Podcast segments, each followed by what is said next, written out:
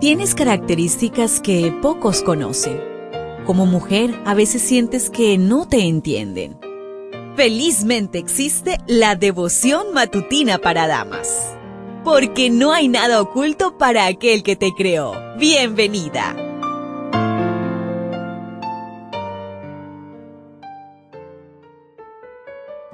Un bonito día para ti, querida amiga, querido amigo. Siempre es bueno leerles, así que muchas gracias a aquellas personas que dejan sus comentarios, sus saludos en nuestro canal en YouTube, Dear Ministries. Hoy la meditación trae por título Lo que no te destruye, te hace fuerte.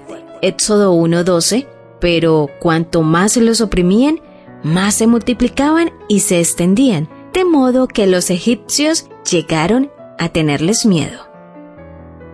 Los hermanos de José se multiplicaron y llenaron la tierra de Egipto, de modo que el nuevo rey implementó estrategias con el fin de debilitar al creciente pueblo de Israel. Sin embargo, la persecución egipcia y las duras pruebas a las que fueron sometidos los hijos de Israel, lejos de derrumbarlos, los hicieron más vigorosos. El plan de Dios para su pueblo y para cada fiel cristiano no puede ser torcido, por más que el enemigo planee la destrucción. Una anécdota popular relata que un cristiano confesó a Dios su deseo de obedecer a cualquier costo. Dios le pidió que empujara la roca que estaba frente a su casa. El cristiano empezó con alegría y entusiasmo, pero los días pasaron sin ver ningún resultado aparente. El enemigo apareció para desanimarlo.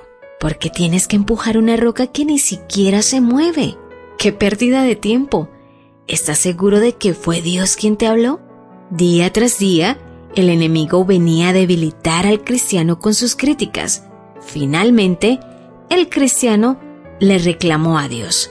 ¿Por qué me has pedido que empuje esta roca si sabías que no se movería?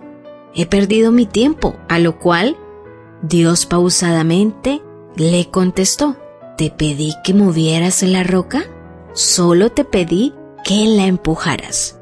Mira cómo se fortalecieron los músculos de tus brazos y piernas. Mira cuán sano luce tu rostro. Tu cuerpo está más fuerte y robusto gracias a tu esfuerzo. Ahora yo hago mi parte, mover la roca.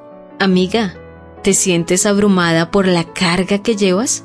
Recuerda que es tu experiencia la que te ha hecho la persona llena de fortaleza que hoy eres has desarrollado cualidades que, de no ser por la pesada carga, no te habrías dado cuenta de lo que posees. No hay manera de convertirnos en vencedoras sin tribulaciones que vencer. Sigue confiando en Dios en los tiempos difíciles, entendiendo que aún las peores situaciones nos hacen personas más fuertes y mejores. Si el enemigo viene hoy a desanimarte, recuérdale que tu misión es solo empujar. Dios hará el resto, moverá la carga por ti. Medita hoy en una experiencia específica de la cual saliste más fuerte y victoriosa. ¿Lo ves? ¿Te das cuenta? Tu creador tiene el manual perfecto de tu estructura femenina. La devoción matutina para damas vuelve mañana. Gracias a Canaan Seventh Day Adventist Church and DR Ministries.